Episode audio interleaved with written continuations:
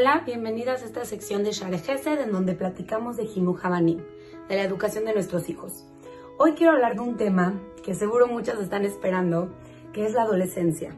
La semana pasada platicamos un poquito del lenguaje de los niños, que los niños son emocionales y que no podemos decirles no pasó nada a algo que él está sintiendo, sino que tenemos que en verdad tratar de conectar con la emoción que ellos están teniendo. Pero ahora vamos a hablar de los adolescentes, porque los adolescentes también tienen muchas emociones involucradas. Primero definamos qué es un adolescente.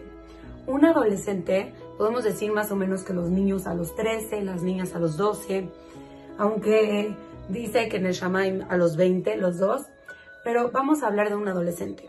Es cuando dejan la niñez, cuando dejan de ser un niño y empiezan a transitar hacia el ser adultos. Pero ¿qué creen? Están en tránsito, no están ubicados en ningún lugar. Ya no se sienten niños y ya no se sienten y no se sienten todavía adultos. Entonces nosotros como papás ¿qué podemos hacer? Cuando estás en tránsito no te sientes en casa, no te sientes tranquilo, no te sientes tú mismo. ¿Y qué podemos hacer nosotros? Si los tratamos como niños, se van a enojar muchísimo con nosotros y vamos a tener una guerra constante. Y si los tratamos todo el tiempo como adultos, nos vamos a arrepentir de muchas decisiones que tomen por ellos mismos. Les voy a decir unos puntos muy importantes que busca el adolescente y tal vez con estos puntos podemos hacernos una idea de qué podemos nosotros como padres o como maestros, tutores, empezar a trabajar con ellos. El primer punto es que los adolescentes buscan ser alguien con fuerza, buscan que su opinión valga, buscan ser alguien importante, pero al mismo tiempo internamente no se sienten con esa fuerza, no se sienten con esa fortaleza. Por eso es muy importante, tal vez en la adolescencia, encontrar organizaciones o grupos en donde los adolescentes puedan sentir que están dando una aportación, pero al mismo tiempo no lo están haciendo solos. Yo me acuerdo cuando yo era parte de una organización como una, una TNUA, o tal vez podemos ser una madrija en un camp yo me fui muchos años a un camp y de verdad sentía que daba mi granito de arena, que trabajaba en conjunto y que mi aportación era importante. Y eso es lo que busca un adolescente. El siguiente punto es que a veces al adolescente le cuesta trabajo la disciplina que le queremos fomentar como padres. ¿Por qué le cuesta trabajo? Más allá de la regla que queremos implementar, lo estamos otra vez recordando que eres un niño y yo como figura paterna te digo qué tienes que hacer. Entonces, esto es lo que les había comentado también antes. El niño está en una transición en donde quiere ser un poco tratado como adulto y al mismo tiempo tenemos que seguir exigiéndole, demandándole muchas cosas que el padre tiene que hacer no a un adulto. Está en transición, todavía no es un adulto y no podemos limitarnos a decirles cosas que tenemos que decir, sino la manera en que la decimos. Les damos independencia, les damos un poquito de autonomía, cómo nosotros llegamos a ellos tenemos que saber que tal vez sí, decirles alguna regla no les va a gustar, pero no podemos nosotros limitarnos a no decírselas. Tal vez démosles un poquito más de responsabilidades y se lo va a tomar como que confío en ti, sé que tú puedes, sé que ya estás más grande. No le tenemos que decir con esas palabras porque ya no son niños chiquitos, pero cuando ellos ven que nosotros empezamos a cambiar también nuestra relación con ellos porque poco a poco vamos confiando más en ellos, eso también les puede ayudar muchísimo a tener una mejor relación con su adolescente. Un punto importante que tenemos que tomar en cuenta para entender a nuestro adolescente mucho mejor es que el adolescente tiende a tomar juicio muy fácilmente. Lo ven blanco y negro. Y porque todavía son parte niño, no completamente adulto, muchas veces tienden a tomar un juicio que puede ser infantil. Y cuando tratamos nosotros de decirle la, Em, imagen completa, les cuesta trabajo que nuevamente les estemos llamando la atención o que no creamos en su percepción de las cosas. Entonces tenemos que tomar este punto en cuenta, que todos los adolescentes, sin importar qué edad tengan en esta transición, tienden a ser muy visiblemente justos, o sea, empiezan a hacer sus, sus propias visiones a las cosas y tienden a ser blanco y negro. Claro que les tenemos que decir cómo son las cosas, pero Esto como papás nos puede molestar muchísimo porque si era un niño que hace poquito trataba de imitar a mamá y a papá y que ahora nos ven de una manera tan tajante, tan dura, nos cuesta mucho trabajo y a veces hasta nos enfada, no nada más nos frustra.